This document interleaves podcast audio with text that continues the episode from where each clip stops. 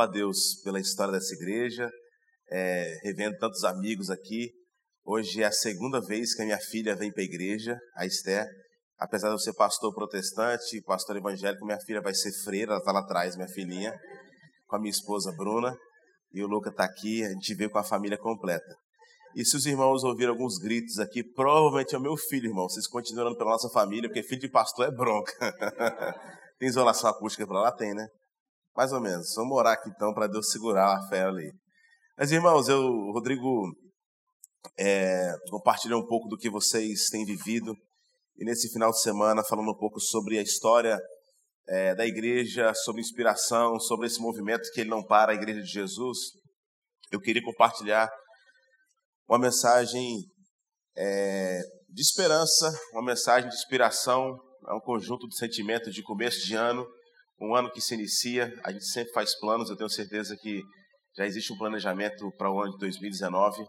É, eu compartilhei parte, na verdade, dessa mensagem na semana passada na ponte, e eu falei assim, eu acho que isso vai se encaixar para esse momento. Eu queria que você abrisse sua Bíblia no livro de Atos, capítulo 17, Atos capítulo 17, a partir do versículo 16. Vamos falar um pouquinho sobre um Deus que inspira a influenciar como a igreja de Jesus precisa ser a revelação de Deus na terra. E eu queria compartilhar essa mensagem com os irmãos. Atos capítulo 17, a partir do versículo 16. Diz assim a palavra do Senhor. Enquanto esperava por eles em Atenas, Paulo ficou profundamente indignado ao ver que a cidade estava cheia de ídolos. Por isso, discutia na sinagoga com os judeus e com os gregos tementes a Deus, bem como na praça principal todos os dias com aqueles que por ali se encontravam. Alguns filósofos epicureus e estoicos começaram a discutir com ele.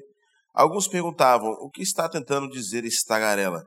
Outros diziam: parece que está anunciando deuses estrangeiros, pois Paulo estava pregando as boas novas a respeito de Jesus e da ressurreição.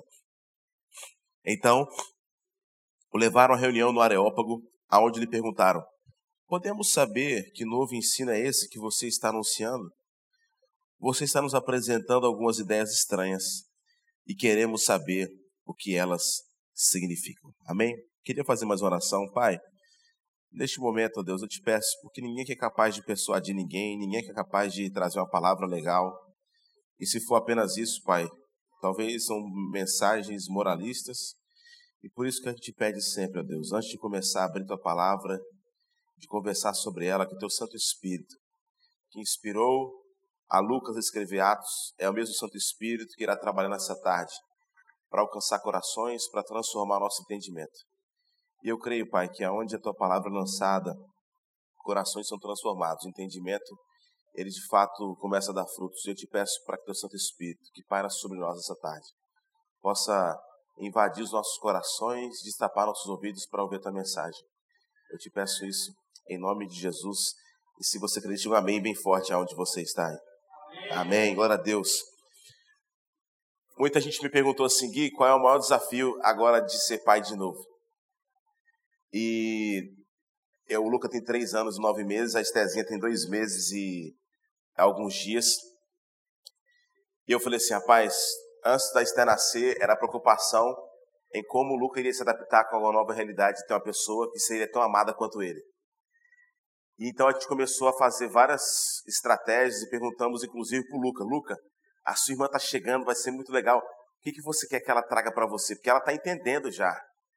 E o meu filho era perto de outubro, novembro, que a minha, a minha, a minha filhinha iria nascer. E ele pede uma coisa bem simples: Papai, eu quero um ovo de Páscoa. E aí minha esposa falou assim: vamos ter que dar um jeito. E fomos atrás daquelas formas de chocolate para fazer ovo de Páscoa.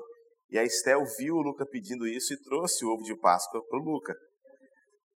E a nossa preocupação, então, nos primeiros dias era assim: como o Luca vai se adaptar para que não se sinta escanteado. E esse movimento todo, então, a gente fez com bastante esforço, de maneira tal que o Luca, de fato, se apaixonasse e não se preocupasse muito com aquela pessoa estranha de casa, mas que ele tivesse prazer com a irmã dele. E é impressionante, irmãos, como a gente se esquece o quão trabalhoso é ter neném pequeno em casa. Um bebê de dois meses, a hora que você mais ama o seu filho, a sua filha, é quando ele está dormindo. Não me julguem e quando vocês forem pais, algumas mães já esqueceram do trabalho, mas eu te digo sem sombra de dúvida. É um momento assim, você fica, ai, que alívio, glória a Deus que dormiu. Mas fazer um bebê dormir, irmãos, não é uma coisa tão simples. Talvez alguns aqui tiveram filhos especiais, mas tem toda uma rotina para você apagar a luz, e você vai acalmando a sua filhinha. E aí a gente vai dar o leite para a nossa filhinha.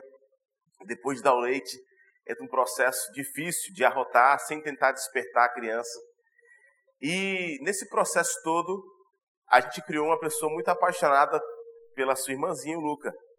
Mas o Luca, por ser muito infantil, falta a ele sensibilidade.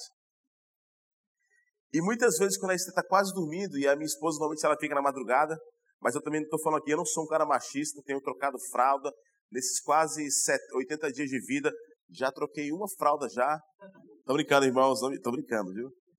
A minha esposa está ali, ela sabe que eu tenho participado. Mas um dos mais tensos é quando fala assim, vamos colocar a Esté para dormir.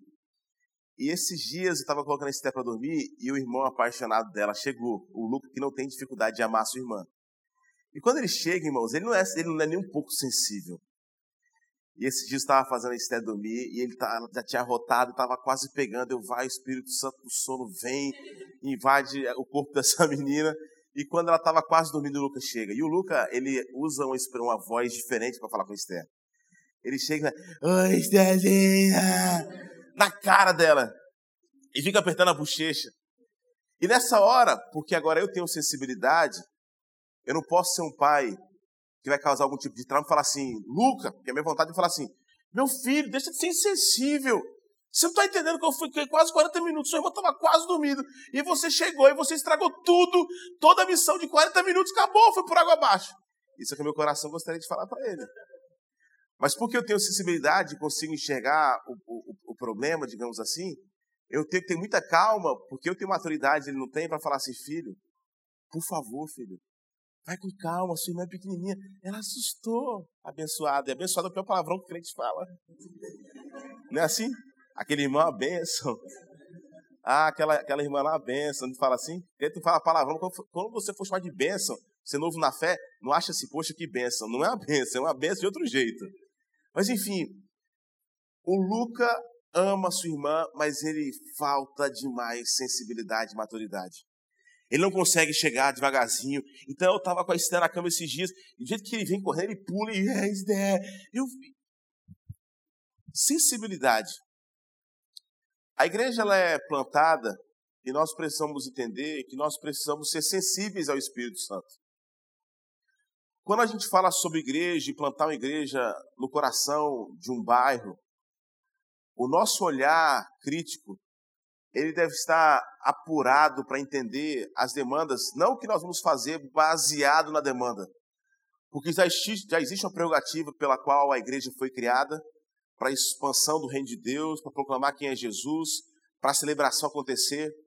Mas é importante, quando a gente faz aniversário, é rever talvez alguns princípios. Eu não estou falando agora para a igreja mosaico, em certo sentido de organização, mas do organismo mosaico que é a nossa vida. Não existe nome mais sugestivo do que mosaico, são várias peças juntas que fazem parte de um projeto que você consegue enxergar e talvez um ladrilho ou um pedaço de espelho você não consegue ter nenhum tipo de referência. Mas quando a gente vai se juntando aqui, entendendo nosso chamado, a nossa vocação, a gente começa então agora a entender que nós fazemos parte de um todo. E nessa passagem que nós lemos, ela tem relação muito forte com o início, com uma missão e com uma sensibilidade que Deus traz ao apóstolo Paulo para trazer talvez lições para a nossa história, para a nossa família, para a nossa vida, para o grande mosaico que é a nossa história. Essa história ela acontece na segunda viagem, na verdade, Paulo já tinha feito a sua primeira viagem missionária a uma região chamada Antioquia da Pisídia, capítulo 14, 13 e 14 de Atos. Paulo quase morre na sua primeira empreitada em Icônio, quando ele é apedrejado, ele se levanta e continua a missão. E Paulo sonhava tanto em chegar na Grécia como na Roma. Paulo era um conhecedor, se você for estudar um pouco da história do judaísmo na vida do apóstolo Paulo, ele, era, ele seguia os pré-requisitos da lei, as observâncias religiosas, e Paulo sabia, como todo cidadão inteligente, que Roma era a capital bélico, era onde o poder era de fato enxergado por, toda, por todo mundo. Por outro lado, você vai ver a questão da cultura grego. A gente sempre fala grego-romano. Eram as duas potências, apesar que aqui a Grécia estava no início de um declínio, mas ainda era o capital do pensamento. Até hoje a gente vê várias escolas, né? Platão, Aristóteles, Sócrates, que nós usamos para trazer referência para a nossa vida. Tem muita coisa especial que a gente aprende até hoje.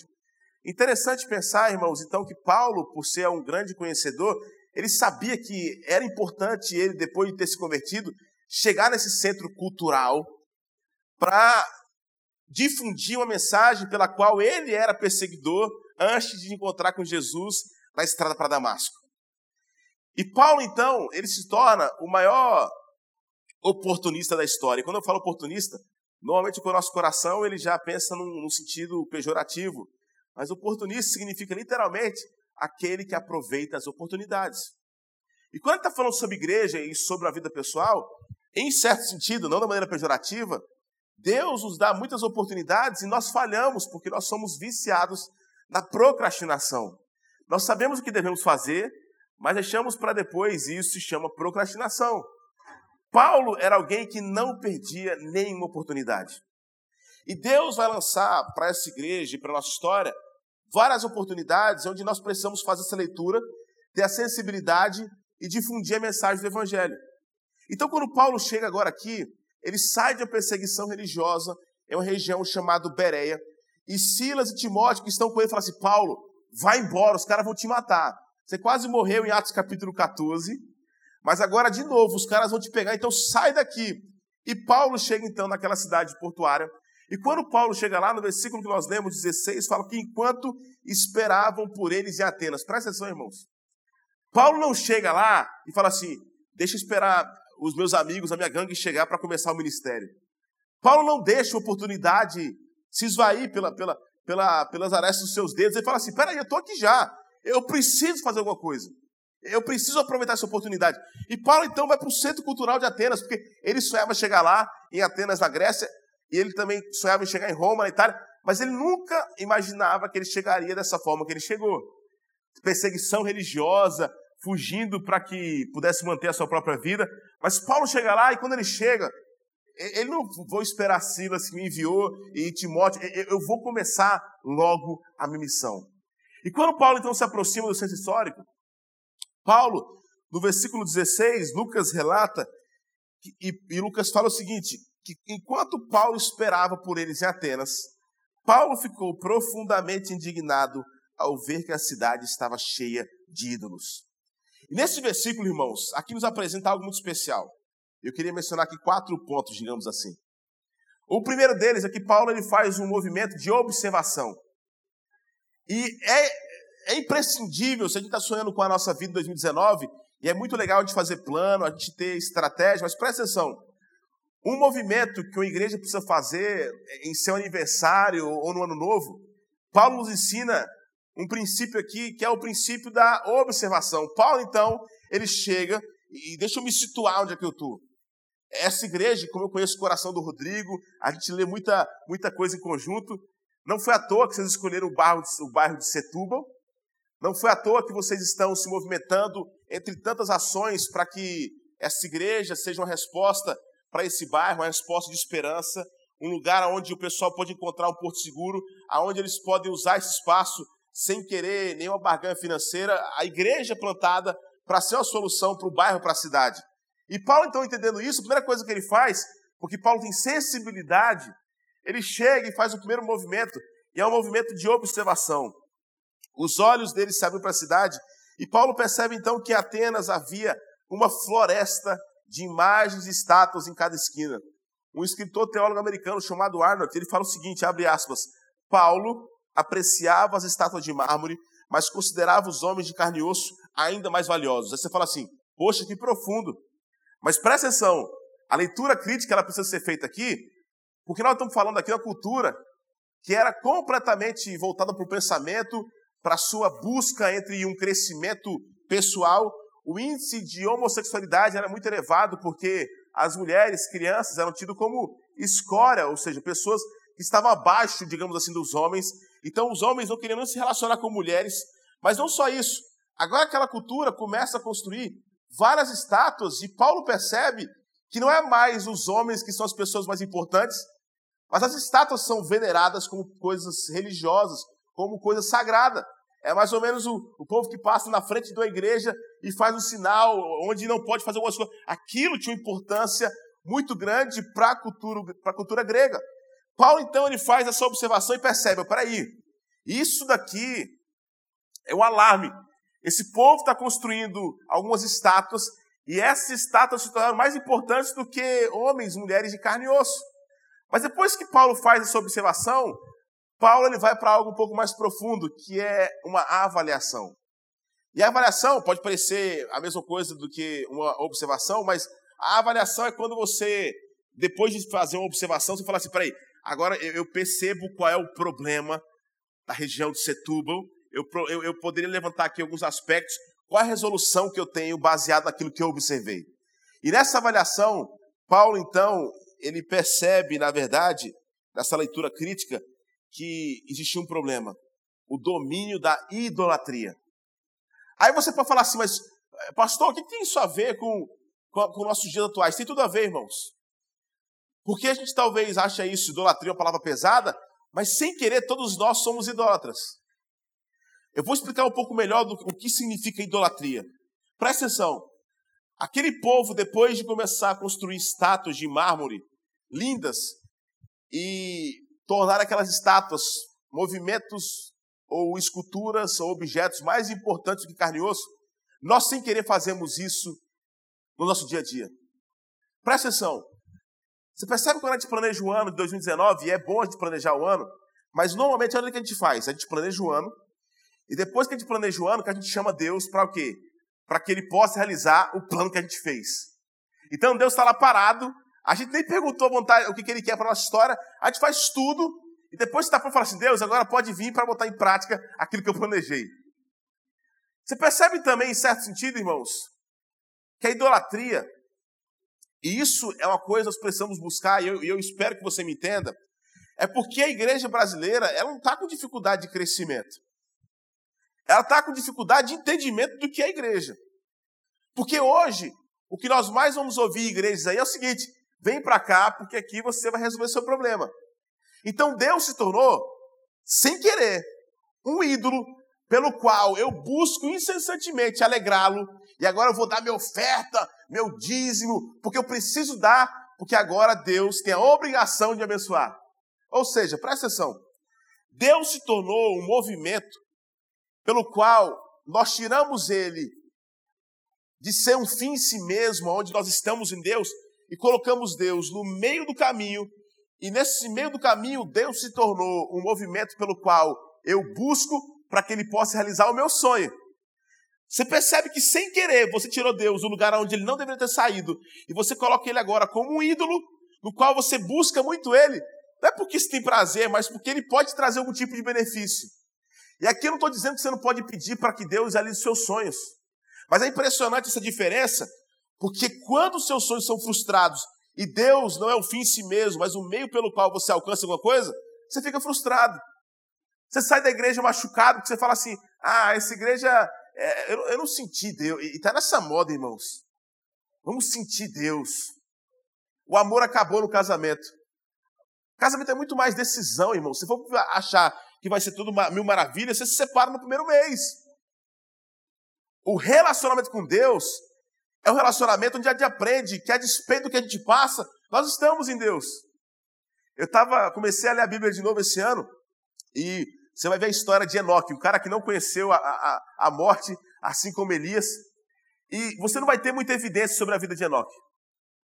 Só tem três textos que falam sobre Enoque. Mas fala assim, que Enoque estava com Deus, Enoque andava com Deus.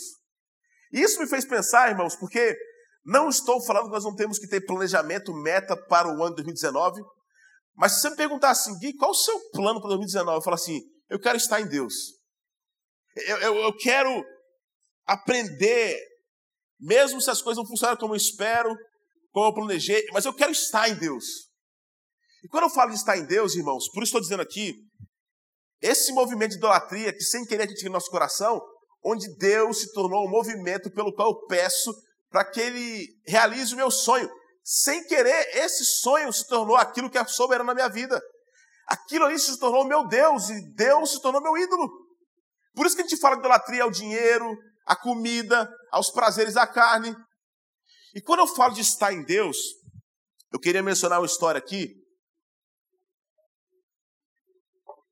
Eu acho que a maioria de vocês já sabem de um acidente gravíssimo de um dos nossos pastores da nossa comunidade, o Guilherme Alves, que no dia 31 desse, do ano passado passou Réveillon com a sua família, e no dia 1 de janeiro, depois deles terem, eles terem celebrado o Réveillon, eles almoçaram na casa do Gui Alves e saíram sete da noite em Uber voltar para Igaraçu.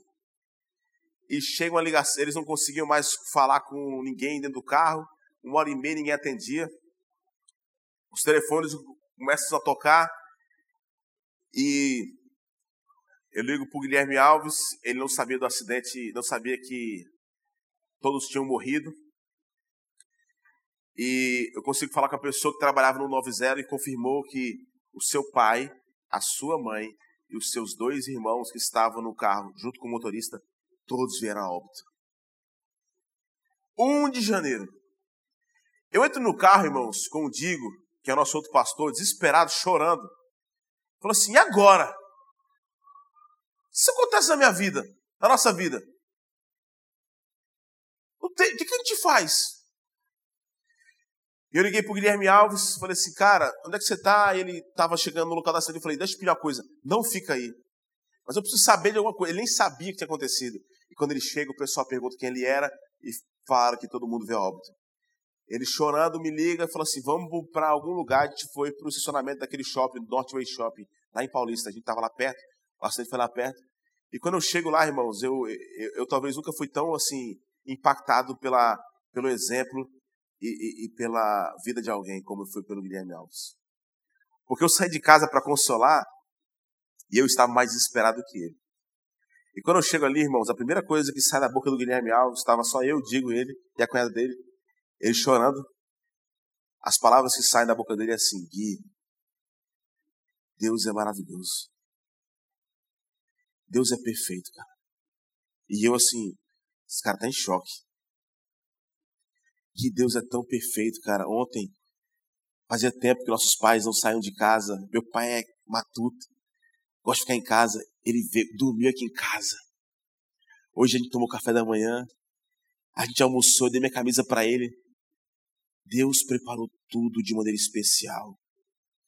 E no dia 23, a gente fez um culto no Centro de Convenções, e eu vi isso depois, no dia 24.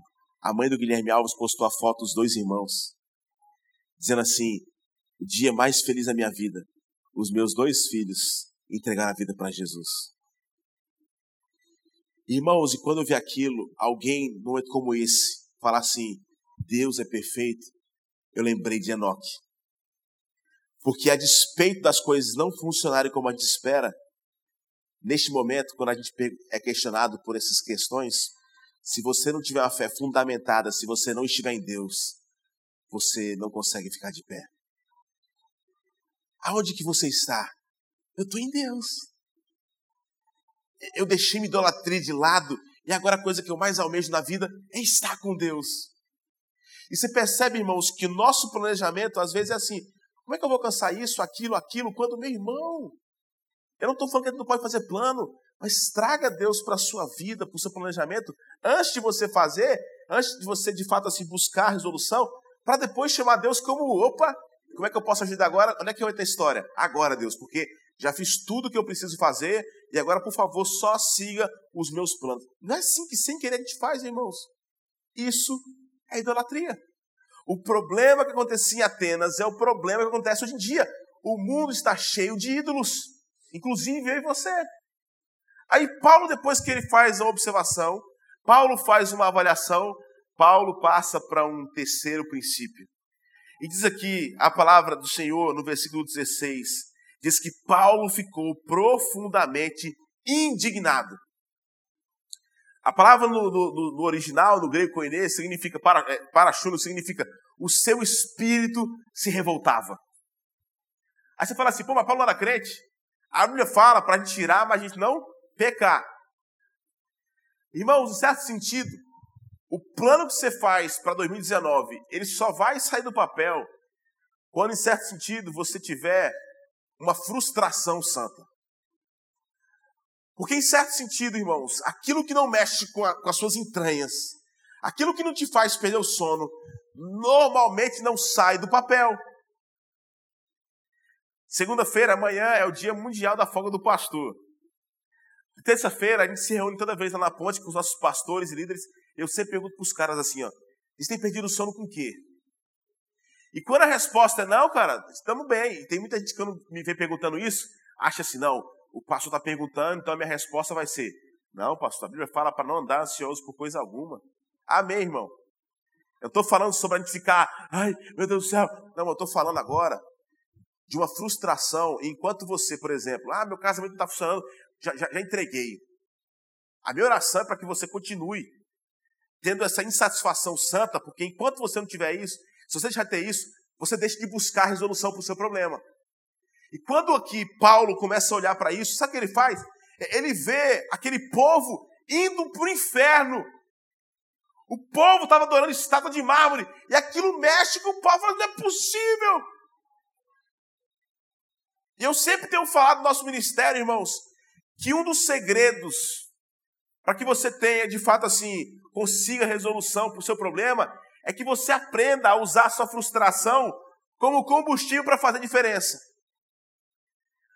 Aquilo que te frustra pode trazer resolução. Aquilo que, que, que não te frustra, talvez você não faz nem cosquinha para você. Eu queria contar uma história. Pouco sabe disso. Lógico, já contei isso na ponte já.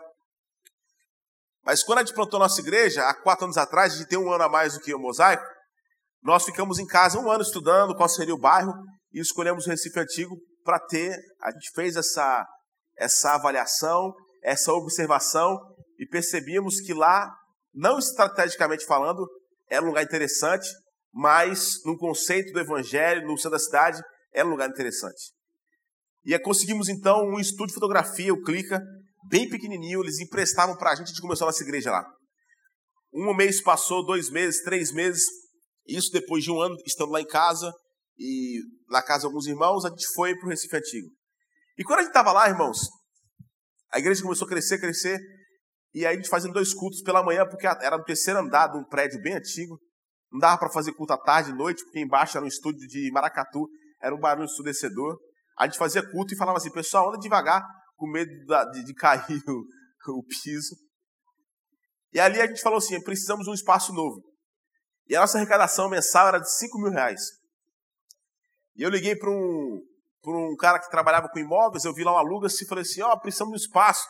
Ele falou assim, mas buscando mais ou menos quanto aluguel? Eu falei assim, mais ou menos de graça, interessante. Eu falei assim, não, pastor, é sério, tal, eu tenho um prédio, esse prédio aí é 10 mil reais. Eu falei assim, não, não precisa vir.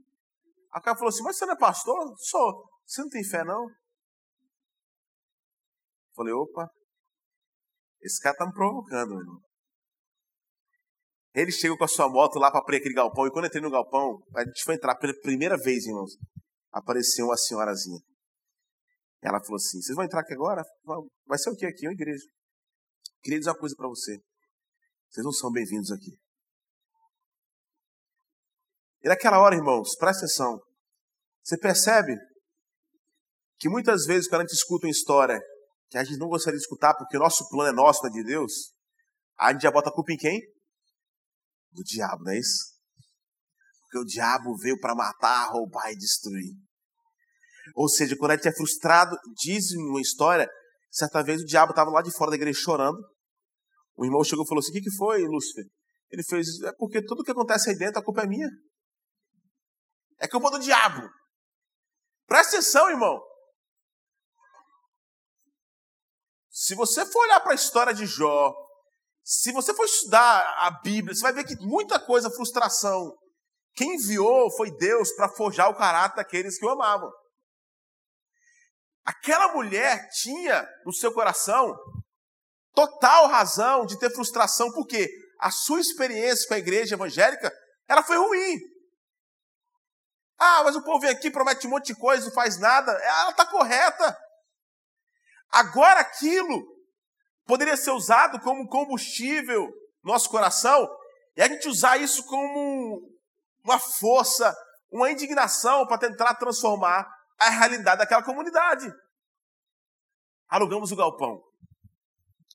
Fizemos depois uma praça com todos os GRs, cada um ia levar uma coisa, um escorregador, uma, um balanço, caixa de areia, entregamos uma praça para a comunidade. Depois a gente fez uma ação lá de entregar dois campos de futebol, uma quadra de vôlei. A comunidade começou a entrar na nossa igreja, a gente começou a se relacionar com a comunidade, até que certo dia me ligaram madrugada e falaram assim: Gui, entraram na ponte, roubaram um monte de coisa. Vamos chamar a polícia. Eu falei assim: não chama não que eu estou indo para aí. Cheguei de manhã, a gente entrou e achei uma pessoa que eu sabia que comandava lá. Convidei ele para entrar na nossa igreja. O que, foi, pastor? Eu falei assim: vamos lá, irmão. Já entrou aqui? Nunca entrei, não. Você tem algum filho aqui? Rapaz, eu tenho acho que seis ou sete filhos aqui. Nos projetos sociais que a gente tem. Qual a idade do seu filho? Tal idade. Aqui, ah, era aqui, não imagina. Aqui tinha televisão e roubaram. Outro filho, tal, música. Aqui tinha um cubo de guitarra de baixo, levaram. Outro filho, papai, papai, foi levando. Depois que eu mostrei tudo, o cara parou e falou assim: Pastor, eu não acredito que roubaram nossa igreja. Ele foi, falou assim: me dá 20 minutos. E ele entrou na comunidade. 20 minutos depois, irmãos, tinha coisa que eu nem sabia que tinham roubado. Eu, eles roubaram também, roubaram também, roubaram também. E eu perguntei para aquele homem, falei assim, e o prejuízo? Pastor, você sabe, o povo trabalha com droga. Eu falei, é mesmo, é? Ele sabe tudo. Aquela resposta daquele homem me fez automaticamente lembrar da frustração daquela mulher há quatro anos atrás. E a resposta daquele homem que comandava a comunidade foi a seguinte: eu perguntei como é que vai ficar esse prejuízo, porque eles trocaram por droga. E aquele homem disse o seguinte: prejuízo, pastor, seria se nós perdêssemos a nossa igreja do nosso bairro. Você percebe, irmãos, que a frustração, e assim, me perdoe, a gente tentou isso lá na nossa igreja, fazer uma série sobre política. Eu não vou entrar aqui em questões partidárias, mas assim, é vergonhoso, irmãos, o que a igreja brasileira tem feito na política. Quem é de esquerda celebra a desgraça da direita, quem é de direita celebra a desgraça da esquerda. A gente não consegue mais ter paz. A gente esqueceu que justiça não pode partir do pressuposto do nosso coração, mas a justiça parte do pressuposto do coração de Deus. A gente não consegue mais caminhar com quem pensa diferente de nós. E passaram as eleições, irmãos. Ontem eu falei com um amigo meu que falou assim: é, estão soterrados aí em Brumadinho é bom que aprendam por fazer escolhas ruins na política. Eu falei assim, eu não acredito que um cara postou um negócio desse. O que eu estou querendo dizer, irmãos, é que a igreja já sabe se frustrar. Todo mundo aqui, e se não tiver, eu oro para que você seja frustrado. Porque essa igreja só vai ser saudável quando você entender a sua vocação baseada na frustração. E quando chega o povo lá na ponte, ah, meu departamento infantil, não sei o quê, fala assim, glória a Deus, irmãos, Deus está te frustrando, tá horrível, tá horrível, pastor. Está precisando do que lá? Ah, é muito quente, isso eu também acho, irmão. É, então aquela professora é ruim, eu também acho, irmão. Então, se Deus está te frustrando, talvez você seja a resposta para essa frustração. Que igreja é isso, irmãos? Que quebrar essa visão que aqui é um clube onde eu dou meu dízimo. Vamos lá, cuidem bem do meu filho. Isso é um mosaico. Nós somos o corpo de Cristo. Nós precisamos entender que a igreja só vai rodar não é em cima de um pastor, de uma liderança. Eu, ó, eu pago o salário dele, então faça e se, se mate. Não, igreja. Então, se Deus está te frustrando, talvez Deus está te mostrando o caminho pelo qual você deve seguir. Amém, igreja? Aí Paulo consegue fazer essa observação, essa avaliação, o seu espírito se revoltava. Isso não pode ficar assim. Paulo fala assim: peraí. Aí diz versículo 17, 18, que Paulo então foi falar com os crentes da sinagoga. Paulo vai lá pregar para os gregos e judeus tementes a Deus. É interessante, irmãos, porque vocês viram o nome das igrejas que estão representadas aqui no aniversário? Ponte, Rio e Mangue. É, tudo engra, é engraçado, mosaico. Cadê as igrejas tradicionais? A gente é crente, irmão. A nossa igreja tem um nome diferente, mas a gente é crente. Mas presta atenção, sabe o que acontece muito nesse movimento hoje? de igreja emergente, que entende a cultura, é que muita gente talvez chega aqui na ponte, achando que, ah, não, é legal, então assim, acham igreja legal, onde os caras são meio liberais e são frouxos. Ah, ah, vamos chegar aqui porque não vão pegar nosso pé. Eu tenho visto muito isso em movimentos de igrejas assim, esteticamente legais. Isso aqui é legal, irmãos. Eu até brinco, muita gente chega assim e fala, por que preto, irmão? Ah, na ponte é a mesma coisa. Fala assim, igreja que é meio pobre, preto é a melhor coisa para esconder a imperfeição, irmão. Olha muito para cima, não, que você vê um monte de coisa aí, gambiarra aí. Mas presta atenção, irmão. Só que eu estou querendo dizer é que Paulo não era alguém assim, ah, quando eu falo sobre cultura e uma leitura cultural, não é um cara sem fundamento. Ele foi lá falar com os crentes. Paulo conhecia a lei judaica, a Torá, o, a, o Pentateu, como ninguém, a, o Velho Testamento inteiro. Paulo sabia. Ele tinha propriedade para falar sobre a lei judaica, mas assim, do seu encontro com Jesus Cristo. E hoje, irmãos, uma igreja que ser saudável não tem como ser ou pensar em ser relevante na cidade se ela não tem profundidade. E a gente vê hoje todo mundo assim, vivendo de maneira meio subjetiva, é um modismo. Então, assim, a gente faz uns cursos. E eu, assim, confesso, como pastor da igreja aqui em Recife, é que eu estou desesperado. A igreja tem crescido, mas nós nunca vivemos numa fase onde o povo evangélico, e eu sempre falo isso, é o povo que menos sabe aquilo que professa saber. Não tem base bíblica. O povo não quer estudar a Bíblia. Essa leitura é importante para a sua vida. Eu preciso me aprofundar para depois ser relevante. Por quê? Numa igreja estética como essa, às vezes esse pressuposto, vamos fazer o bem, amém, o bem é o bem, irmão. Mas o bem, sem a fundamentação pela qual e por que nós fazemos o bem, ele se torna simplesmente um movimento. O bem continua sendo bem, mas é um movimento assim, legal, altruísta, e por isso que Paulo, na sua primeira visão, digamos assim, depois de fazer a observação, a avaliação, Paulo agora, ele vai lá para conversar com os judeus e com os gregos, tementes a Deus. Aí depois que Paulo se aprofunda, o povo se aprofunda, aí ele começa, depois de ter a base, já tinha já, mas ele começa agora a invadir os espaços. E Paulo então agora ele vai, sabe para onde? Ele vai para a praça. E nessa praça, irmãos, ele começa a discutir o evangelho ele vai se encontrar com dois tipos de pessoas que nós lemos aqui. Dois grupos de pessoas, os estoicos e os epicureus. E sabe quem é esse povo, irmãos, os estoicos e epicureus? É um povo que talvez eu e você, quer dizer, talvez você é mais crente do que eu. Era um povo que a gente nunca se sentaria na mesa. Era um povo estranho. Era um povo que não se encaixa no nosso padrão.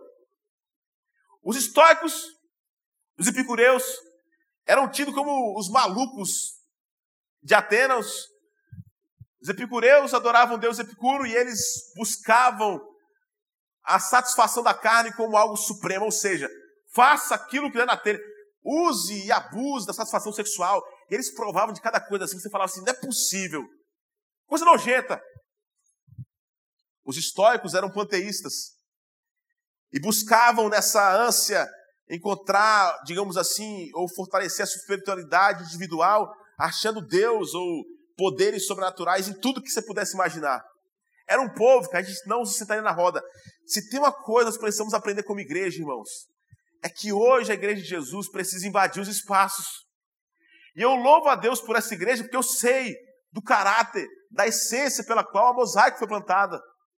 Porque não é só, irmãos, isso aqui é muito legal. Estamos aqui juntos celebrando três anos, glória a Deus por isso. Mas Deus quer nos usar nos lugares aonde Ele tem nos enviado. Nosso trabalho, nossa faculdade, nossos grupos. Talvez você nem sabe que você é cristão. E aqui, Paulo deixa ser questionado, perguntado. São coisas que a gente não vê hoje em dia, irmãos. Hoje a gente amarra um monte de gente, manda um monte de gente para o inferno, porque são diferentes de nós. E quando nos questionam como evangélicos, a gente não tem resposta. As pessoas que representam a igreja brasileira no, no Senado, não estou falando que tem gente séria, mas irmãos, a gente vê cada coisa que a gente fica com vergonha. E vendo isso tudo, fazendo essa leitura, por que não a gente invadir os espaços e deixar ser questionado por essas pessoas que são diferentes de nós? Os estoicos e os epicureus, você vai ver espalhado em toda a Bíblia e pensa num povo que Jesus dava atenção. E sabe quem ficava com raiva? A igreja da época. Algumas histórias rápidas. Lembra quando Jesus chegou para se encontrar com o tal de Zaqueu? Jesus, naquela passagem que Jesus precisava passar Jericó. E quando ele fala precisava, irmãos, ele não precisava, digamos assim, geologicamente falando. Ele faz um caminho porque ele precisava ter encontro com aquele homem. E aquele homem, irmãos, não podendo se aproximar de Jesus, o que ele faz? Ele vai subir numa árvore. A pergunta que eu faço, já parou para pensar sobre isso? Quem era o povo que não deixava Zaqueu se aproximar de Jesus? Sabe quem foi, irmãos? Era a igreja da época. Peraí, peraí, peraí, como assim? É, porque a gente está aqui, afinal, às vezes assim, hoje o meu milagre vai chegar, eu vou crer, não vou duvidar, e se não chegar, eu vou ligar no saque do céu. Porque eu preciso suprir minha carência em milagres, em coisas extraordinárias, quando aquele povo, irmãos, deveria fazer assim, peraí, quem é que mais precisa aqui? Zaqueu, abre, deixa ele se encontrar. O que a gente faz? Quando chega alguém diferente na nossa igreja, peraí, peraí. Aí você vê a frustração do povo, Jesus está lá e fala assim, ei Zaqueu, hoje, estoico, epicureu, eu vou estar na sua casa. Eu entendo completamente, irmãos, aqueles irmãozinhos lá que estavam seguindo Jesus o tempo todo. Peraí, Jesus! Não sabe quem é esse cara, não? Esse cara é um estoico, um epicureiro. Esse cara roubou todo mundo aqui, viu, Jesus? Só para saber. Esse cara aqui, Jesus, você não sabe. Ah, você... Jesus, a gente estava três anos para mosaico, dando nosso dízimo, se esforçando. Agora o Senhor chega e vai cear com esse cara. Você percebe, irmão, que a nossa carência, às vezes, tira Deus de um lugar onde ele nunca deveria ter saído do fim e coloca a gente no meio aqui, e por isso que a gente não consegue encontrar satisfação em Cristo, a gente é carente. E eu confesso, irmãos, que, assim, se Jesus passasse, eu sei que ele está aqui, mas se ele olhasse assim e falasse, que Márcia, passou pela porta ali, ia dar um abraço no Rodrigo, ele está lá fora já ali, ó. Rodrigo, parabéns aí, glória a Deus aí, ó. Mas é porque eu não vou gastar muito tempo aqui não, porque eu vou para o lugar onde o pessoal precisa mais de mim. E talvez a gente ia ficar assim, mas espera aí, Jesus. Mas espera aí, meu irmão. Eu prometi para vocês, vocês estavam desesperados antes de eu morrer, eu falei para os discípulos.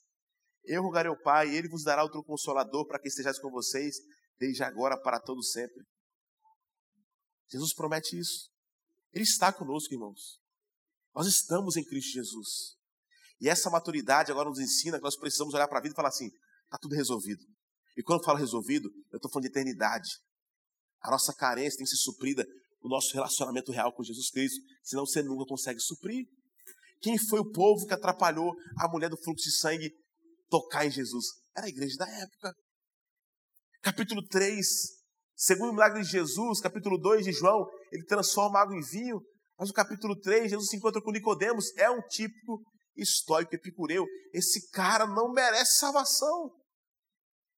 Irmãos, essa igreja foi plantada com a missão de inspirar, de revelar quem Jesus é nos nossos relacionamentos, nos nossos grupos pequenos, nas nossas ações sociais.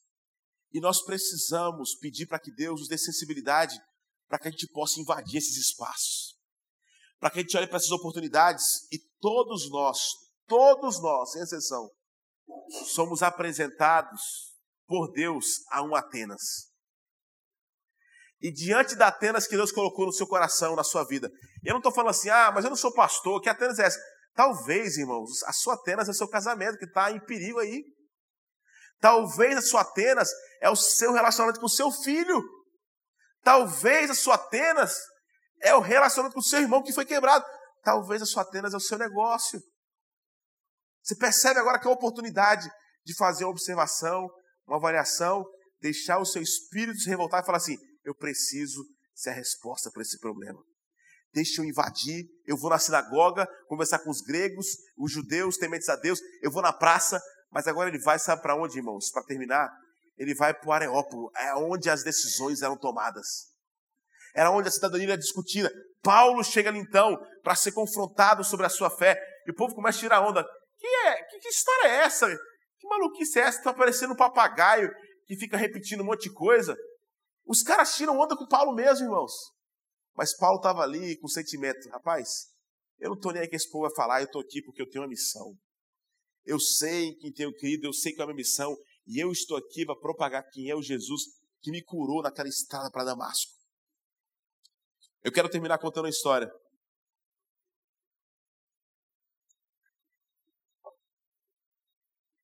Há um tempo atrás, na conferência Oxigênio, nós convidamos uns. A gente sempre convida vários palestrantes e bandas, convidamos um cara. E quando ele contou a sua história, eu falei assim: essa história está mal contada, não é possível. Paulo Capelletti.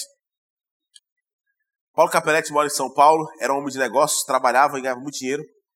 E ele vai lá e vende tudo que ele tem, depois que ele se converte de verdade, fala assim: Eu preciso amar as pessoas que são talvez a escória da escória da escória da, da sociedade.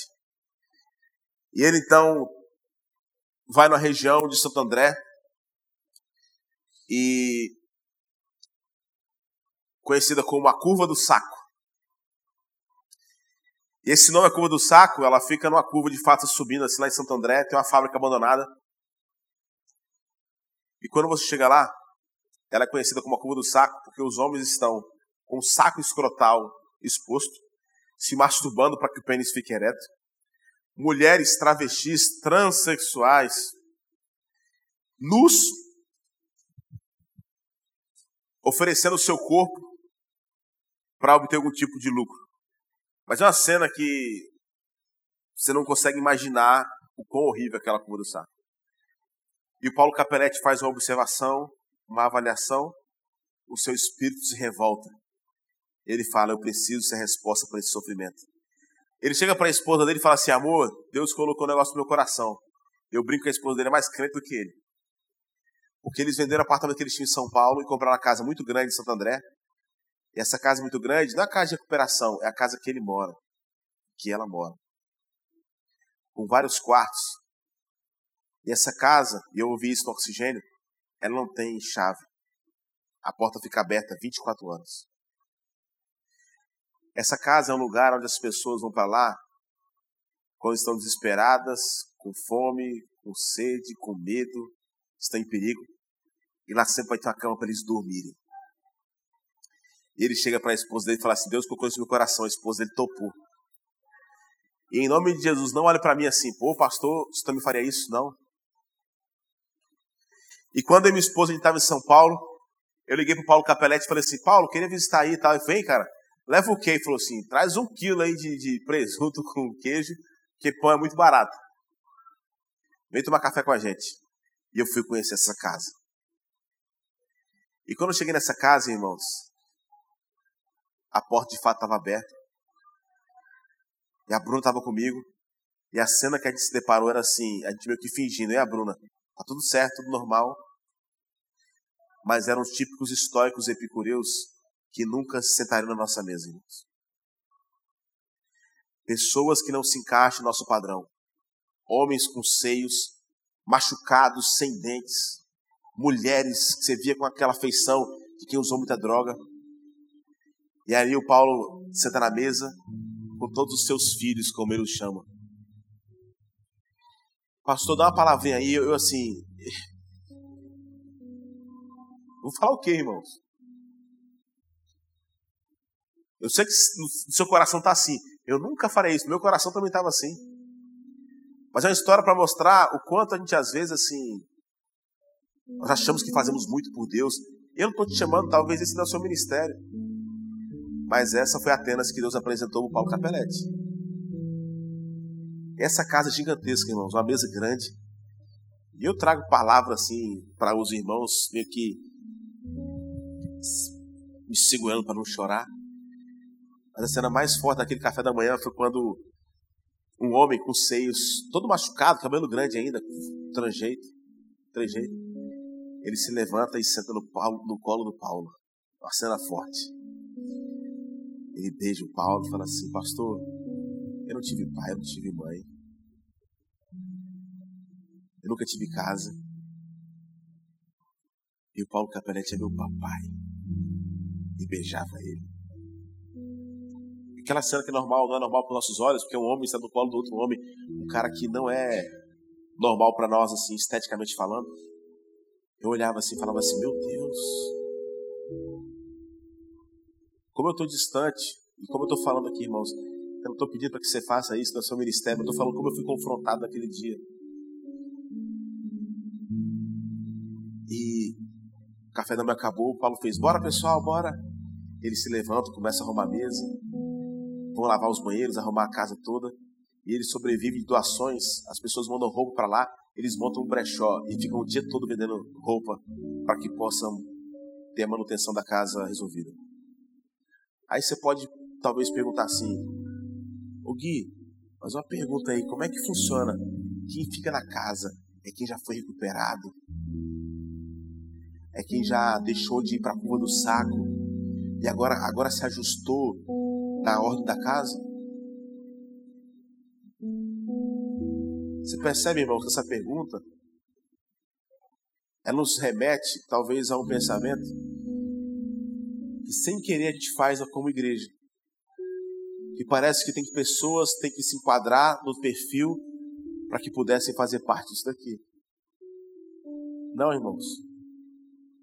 Existiam várias pessoas que estavam ali, estavam fazendo crossfire na internet, para de fato já tirar o peito, porque pessoas entenderam e entregaram a vida para Jesus, mas tinham vários à mesa que naquele mesmo dia iam sair de volta para a curva do saco.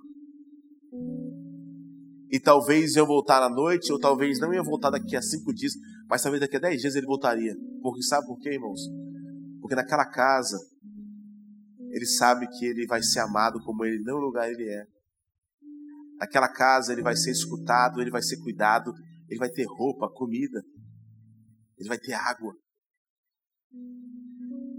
A gente às vezes fica perguntando assim, mais um ano da mosaico, qual é a estratégia maior? A estratégia, irmãos, é ser Jesus para essa cidade. A estratégia é, é colocar esse povo desesperado para sentar no nosso colo e falar assim: a gente te ama. A estratégia é viver o Evangelho de Jesus Cristo de maneira pura, simples. A estratégia, irmãos, é a gente entender que nós somos enviados, todos nós, a um Atenas. Que nós precisamos aprender a fazer uma avaliação, observação. Nossos espíritos precisam se revoltar. E parte desse princípio que nós somos a resposta para esse sofrimento. Que Deus possa, em nome de Jesus, continuar usando essa igreja como sinal de esperança para a nossa cidade. Que você possa entender que você é uma resposta de Deus para estar aqui e para que nesse grande latrilho, para que nesse grande mosaico, você entenda que você tem uma função especial para resplandecer quem Jesus é através da sua vida dessa igreja. Que o Espírito Santo de Deus possa trazer essa consciência a nós. Que o Espírito Santo de Deus possa te encorajar nessa noite, para que você possa entender a sua função no reino de Deus. Amém? Vamos orar.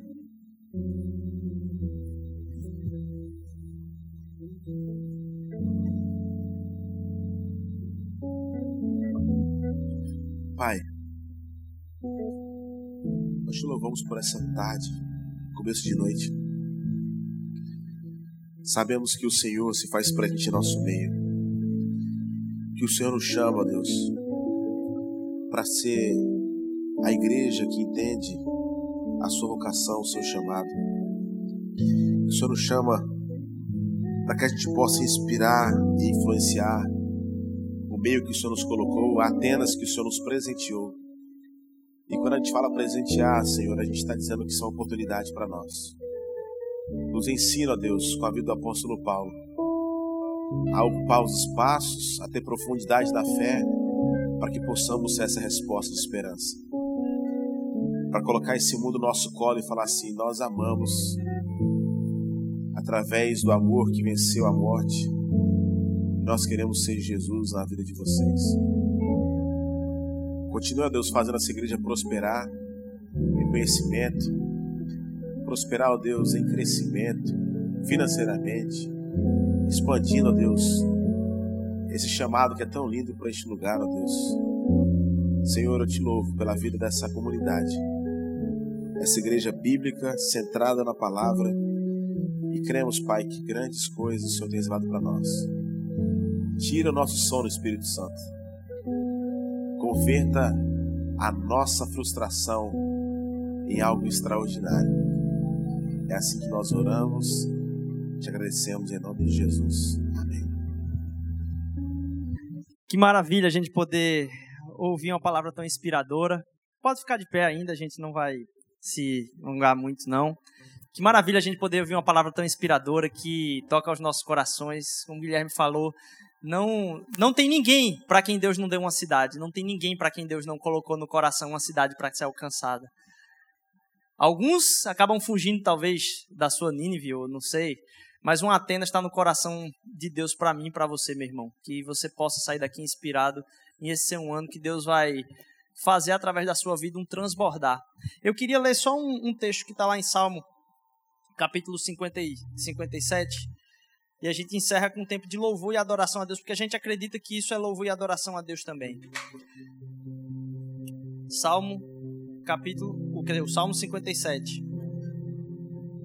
No seu finzinho, vai ter uma conclamação de alegria mesmo para as pessoas. Uma alegria para que seja transbordado o amor de Deus, que a cidade seja alcançada por algo que está cheio na gente e já passa do limite, sabe? Eu te louvarei ao Senhor entre as nações e cantarei teus louvores entre os povos, pois o teu amor é tão grande que alcança os céus. A tua fidelidade vai até as nuvens. Ser exaltado, ó Deus, acima dos céus, sobre toda a terra esteja a tua glória. Nesse tempo agora a gente tem um momento de terminar aqui celebrando, louvando a Deus, cantando o quanto Ele nos enche, quanto a gente pode transbordar desse amor. E aqui do lado a gente tem aqui a oportunidade de servir a Deus também com nossos dízimos e ofertas. Você faz isso se for uma gratidão de transbordar a Deus no seu coração. Não faça isso a partir da falta que você tem de Deus, como o Guilherme falou, colocando Deus no meio mas faça sabendo que Ele é o fim que pode te encher e fazer transbordar esse amor na vida de outras pessoas, alcançando essa cidade. Deus te deu uma cidade, meu irmão.